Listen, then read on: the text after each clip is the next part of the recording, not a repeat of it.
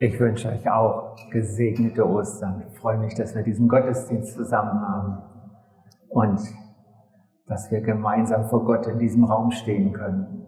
Das ist gut. Wir haben gerade gesungen, für mich an dein Kreuz, wo die Liebe fließt. Und ich für mich merke, ich, ich bin gar nicht so gern am Kreuz. Ich bin lieber am Grab beim Auferstandenen, wenn alles leuchtet, wenn er leuchtet, wenn die Engel leuchten, wenn er seine Macht zeigt und die Bibel, die verwendet aber viel mehr Zeit darüber zu erklären, wie er gelitten hat, bis er am Kreuz war, wie er dort gestorben ist. Und die Auferstehung ist im Vergleich dazu ein Kurzbericht. Und wenn Gott das so ausführlich schildert, dann hat er einen Grund. Heute will ich von den Worten ausgehen, die Jesus am Kreuz gesprochen hat. Es ist vollbracht. Es ist vollbracht. Was genau hat er damit gemeint? Was ist vollbracht? Ich habe es endlich hinter mir, jetzt ist Schluss, jetzt bin ich durch oder was hat er gemeint? Nein, das war nicht dieser Seufzer, jetzt bin ich durch, sondern er wusste, in diesem Moment findet eine weltweite Katastrophe, eine weltweite Katastrophe, die größte Katastrophe der Menschheit, findet ihr Ende. Genau da. Ich habe mal so gedacht, ähm, ist mir so eingefallen, das ist so wie wenn du, weiß nicht, ob ihr das kennt, ihr seid eingeladen bei jemand. Es ist ein großes Fest und es gibt ein super Buffet, ganz viele leckere Sachen. Aber ihr, ihr habt überhaupt keinen Hunger. Kennt ihr das?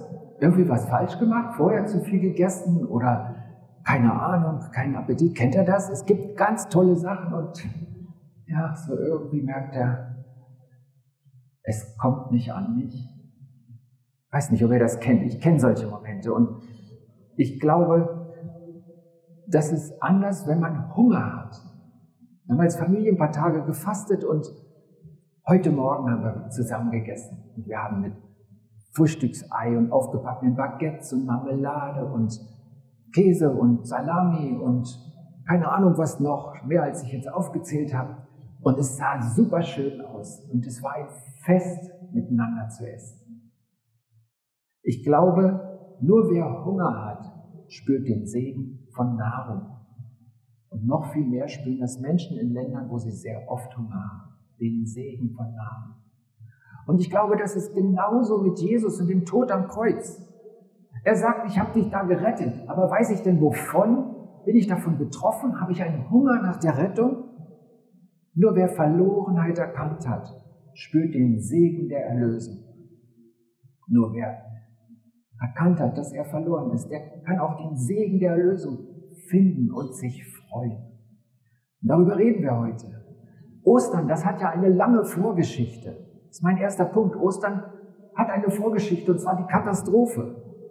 Letzten Sonntag habe ich erklärt, der Mensch ist Körper, Seele und Geist. Der Mensch ist Körper, Seele und Geist. Und so wie Gott Adam Leben eingehaucht hat und dieser zu einer lebenden Seele wurde, so war auch Gottes Geist mit Adams und Evas Geist verbunden. Und sie lebten geistlich. Im Paradies hatten sie das geistliche Leben und das seelische Leben. Geistliches Leben, das ist Gottes mein Herr. Er führt durch den Geist Adam gute Wege, Wege des Lebens, Wege der Wahrheit. Und die Sünde, das ist Aufbegehren gegen die Führung Gottes. Gott soll nicht mehr in mir herrschen. Ich will selbst erkennen und selbst entscheiden, was gut und böse ist. Und in diesem Moment zerbrach die Verbindung zwischen dem Geist Gottes und dem Geist Adams. Und die Folge war die Trennung zwischen Mensch und Gott und der geistliche Tod. Das ist die Katastrophe. Und die Folgen spüren wir heute noch. Das ist die Katastrophe, weil der Mensch biologisch weiterlebt, sich fortpflanzt, auf die Welt kommt, seine Lebensspanne hat. Aber alle sind seitdem geistlich tot. Die Katastrophe. Gott hat die Menschen geschaffen, damit sie ihm in Beziehung leben. Und das ist kaputt gegangen. Und seit dem Moment arbeitet Gott an der Rettung der Menschen. Schon von dem Moment an.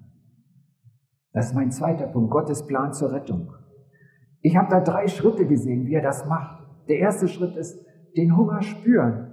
Das heißt, erkennen, dass du ohne Gott verloren bist.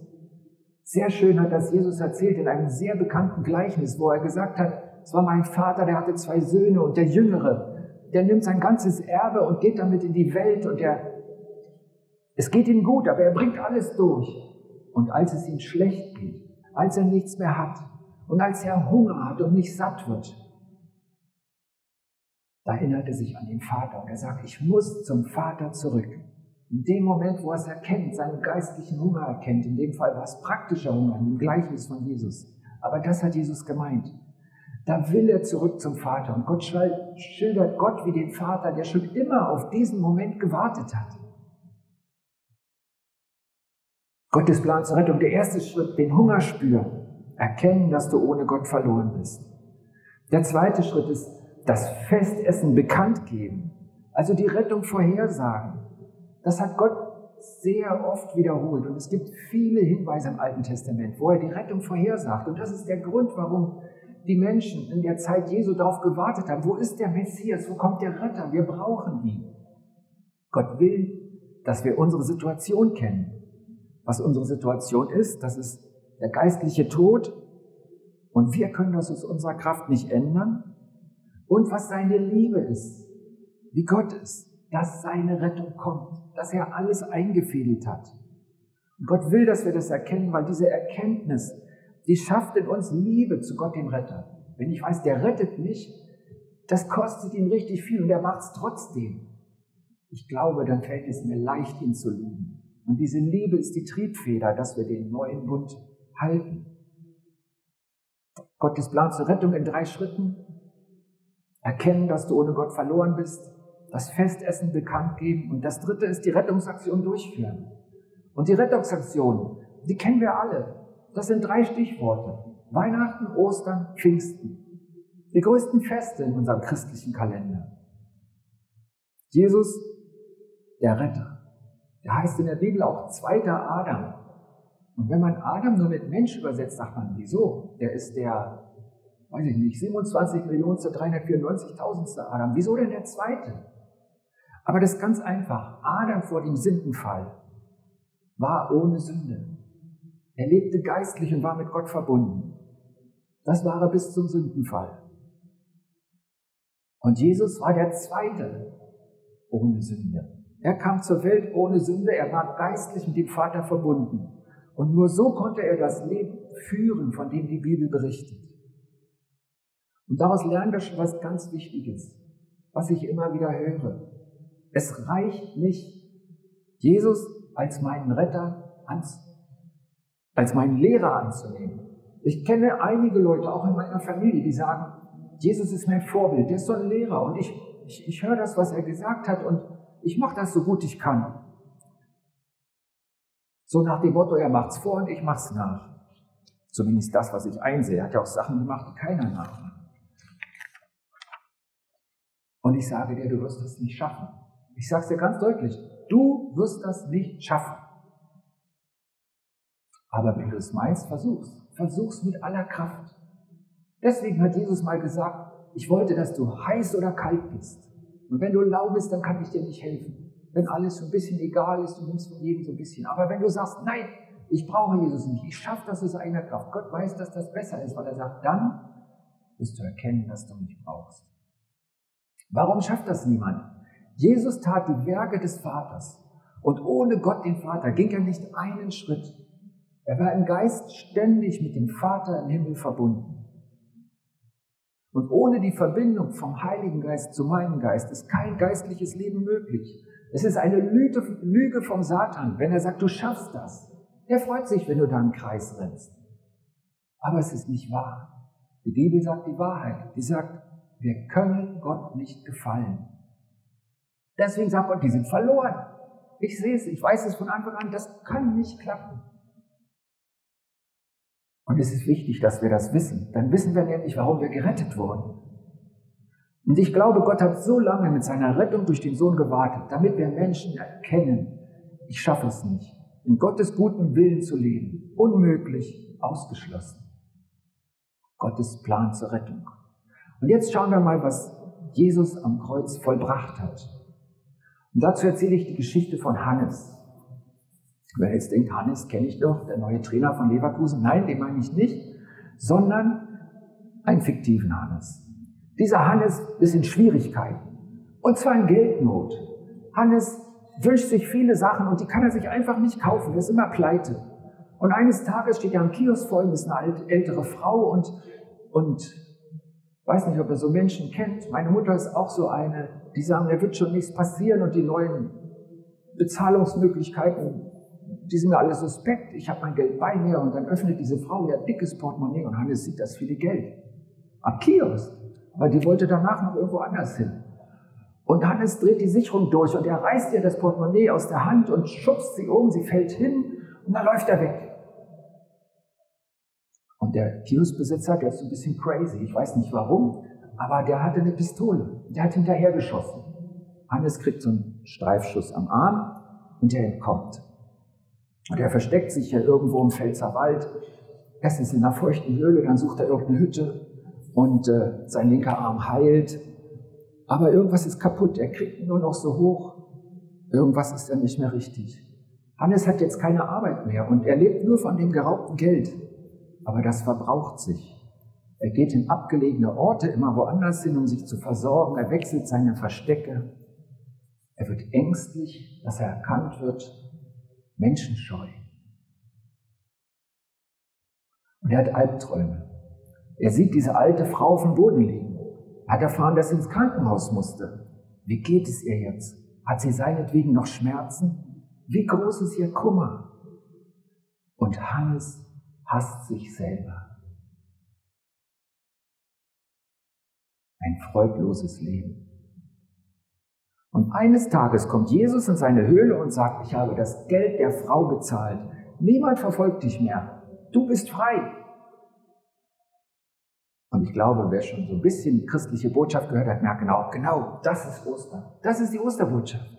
Alles ist bezahlt, du bist frei. Und das ist richtig. Aber ich sage dir, das ist nur ein Teil von dem, was Jesus am Kreuz vollbracht hat. Das ist gut, das ist richtig, das ist wunderbar. Und das ist zu wenig. Da war noch mehr. Wir schauen mal auf die Verse, wo Johannes diese letzten Worte Jesu berichtet. Das schreibt der Jesus wusste, dass nun alles vollbracht war. Und um zu erfüllen, was in der Schrift vorausgesagt war, wir haben gehört, Gott hat vorhergesagt, damit wir wissen, wie sein Rettungsplan aussieht, also das erfüllt sich alles, was in der Schrift vorausgesagt war. Da sagt Jesus, ich habe Durst. Und sie tauchten einen Schwamm in ein Gefäß mit Weinessig, steckten ihn auf einen Ysopzweig, den sie an seine Lippen hielten. Als Jesus davon genommen hatte, sagte er, es ist vollbracht. Dann neigte er den Kopf und starb. Jesus sagt, es ist vollbracht. Was alles hat Jesus gesehen, gewusst, was er vollbracht hat? Was stand denn in den Schriften darüber? Wir sagen, das wurde vorhergesagt. Und eine ganz bekannte Stelle finden wir in Jesaja 53. Und dort sagt Jesaja ungefähr 600 Jahre vorher voraus, doch unsere Krankheit, er hat sie getragen und unsere Schmerzen, er lud sie auf sich. Wir dachten, er wäre von Gott gestraft, von ihm geschlagen und niedergebeugt. Doch man hat ihn durchbohrt, wegen unserer Schuld, ihn wegen unserer Sünden gequält. Für unseren Frieden ertrug er den Schmerz und durch seine Striemen sind wir geheilt. Wie Schafe hatten wir uns alle verirrt, jeder ging seinen Weg. Doch ihm lud Gott unsere ganze Schuld auf. So berichtet Jesaja. Wenn wir an das Beispiel von Hannes denken, dem im Pfälzerwald. Jesus bezahlt nicht die Schulden und geht dann. Er sieht Hannes voller Liebe an und sagt, folge mir. Er sagt, komm mit mir, wir zwei jetzt zusammen. Und dann heilt er den Arm und er heilt die Menschenscheu und er heilt Hannes von seinem Selbsthass, von allen falschen Bildern in sich und über sich. Jesus starb am Kreuz um Gottes ganzen Rettungsplan zu erfüllen. Jesus bringt nicht nur mit Vergebung mit Gott. Ja, das ist wunderbar. Das hat er gemacht. Klasse. Und es ist gut, wenn wir das wissen. Aber er bringt auch ein völlig neues Leben, neues Leben. Er bringt Freiheit von allen Folgen der Sünde. Er schenkt uns, dass Gott, der Vater, wieder im Heiligen Geist in uns wohnt. Wir wissen ja, das ist der dritte Punkt der Rettungsaktion. Pfingsten. Gott kommt mit seinem Heiligen Geist wieder zu den Menschen, die die Rettung in Jesus annehmen. Mein letzter Punkt, das neue Leben von Jesus erben. Als Jesus am Kreuz gestorben war, das berichtet Johannes auch wenige Verse später, durchbohrte ein Soldat seine Seite und es kam Blut und Wasser heraus. Dafür gibt es biologische Erklärung. Offensichtlich ist wenige kurze Zeit nach dem Tod trennt sich da so ein Serum und es kommt Wasser und Blut raus. Biologen können das erklären, ich nicht. Es gibt theologische Erklärungen dafür, warum Wasser und Geist. Aber ich habe jetzt eine ganz, ganz einfache Erklärung. Wisst ihr, wo auch Wasser und Blut fließt? Bei jeder natürlichen Geburt. Erst platzt die Fruchtblase, dann kommt Wasser und dann kommt auch ganz viel Blut. Für einen werdenden Vater, der das erste Mal daneben steht, einigermaßen schockierend. War dreimal dabei. Und trotzdem habe ich viel weniger gelitten als meine Frau. Und trotzdem haben wir uns eigentlich sehr schnell danach immer total gefreut, weil da war neues Leben. Und ich glaube, Jesus hat es vollbracht und ist am Kreuz gestorben, damit wir ein neues Leben haben. Da war es vollbracht, dass du und ich, jeder Mensch im Glauben an Jesu Rettung am Kreuz wiedergeboren werden kann. Das geistliche Leben, das alle Menschen nach dem Sündenfall verloren haben, steht wieder allen offen, die ihn als Herrn ihres Lebens annehmen dieses neue Leben, wirkt der Geist Gottes in uns. So beschreibt es Paulus. Ihr habt den Geist der Kindschaft empfangen, indem wir rufen, aber Vater, Papi. Der Geist selber bezeugt unserem Geist, dass wir Kinder Gottes sind. Die Verbindung ist wieder da, wie im Paradies. Und an die Korinther schreibt er, Gott hat uns fähig gemacht, Diener des neuen Bundes zu sein, nicht des Buchstabens, sondern des Geistes.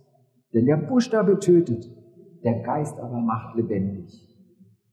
Wollen wir aus eigener Kraft und nur mit unserem Verstand Jesus nachfolgen, ist das zum Scheitern verurteilt, ein totes Unterfangen. Wenn wir aber dem Geist Gottes Raum in uns geben, entfaltet sich neues Leben. Wir leben als Diener des neuen Bundes, den Jesus am Kreuz für alle Menschen mit Gott geschlossen hat. Neues Leben bedeutet Gott in mir, ich in ihm. Geistliches Leben ist wieder da. Gottes neue Herrschaft in mir bedeutet, sein Geist wird mich in alle Wahrheit leiten. Und jetzt ganz konkret, wenn du Teile von Hannes in dir entdeckt hast, ich glaube, keiner von euch wohnt in der Höhle im Pfälzerwald, aber das von den Verletzungen, innere und äußere, oder gestörte Beziehung zu Menschen oder Selbsthass, Dafür ist Jesus auch gestorben. Dafür hat er sich kreuzigen lassen. Das hat er vollbracht an Ostern am Kreuz. Beispiele. Wenn ein Fluch über dir herrscht, ich glaube, so bezeichnen wir das nicht, aber es gibt Bindungen über Generationen und geistlich gesehen ist das ein Fluch, wo die Eltern ein Problem hat und das kommt in der Familie immer wieder vor. Das sagen auch Soziologen, das ist nicht nur eine fromme Sicht der Menschen. Zum Beispiel der Fluch des Alkohols. Es ist statistisch erwiesen, dass die Wahrscheinlichkeit, dass Kinder vom Alkoholiker wieder Alkohol werden, um ein Vielfaches höher als bei denen, wo die Eltern nicht Alkoholiker sind. Das funktioniert auch mit anderen Flüchen, Sünden. Und davon will Jesus dich durch die Kraft seines Heiligen Geistes in dir befreien. Und an diesem Punkt, ich, ich, glaube, dass Psychologen und Soziologen eine gute Arbeit tun, aber an diesem Punkt glaube nicht, wenn sie dir sagen, das ist vorprogrammiert. Damit musst du leben. Wir üben jetzt damit umzugehen. Das ist gut, wenn man das übt, aber bei Jesus ist viel mehr. Das ist ein Teufelskreis. Ja, aber Jesus hat den Teufel und seine Macht am Kreuz besiegt. Er hat den Teufelskreis durchbrochen. Er ist gestorben, damit du frei bist. Wenn eine Lüge dich beherrscht, zum Beispiel die Aussage deines Lehrers oder Freundes, Du kannst nichts, du schaffst das nie. Und dann vielleicht ein Erlebnis, das diese Lüge unterstreicht. Du denkst, ja, das ist wirklich so. Und dann hast du Angst davor und dann passiert das immer wieder und diese Lüge beherrscht dich. Der Teufel ist der Vater der Lüge. Er setzt Lügenworte in dir fest, um dich zu binden. Aber Christus hat dich von der Lüge befreit. Er spricht Worte der Befreiung und der Wahrheit in dein Leben. Und ein Satz, ich kenne eine Frau, die ist inzwischen verstorben, die hat ihr Leben dran, lang dran festgehalten. Ich kann alles durch den, der mich mächtig macht. Christus. Der gilt uns allen. Ich kann alles durch den, der mich mächtig macht. Christus. Oder wenn ein Trauma dich gefangen hält, wenn du weißt, diese Bilder kriege ich nicht aus meinem Kopf, das kann ich mir nie verzeihen.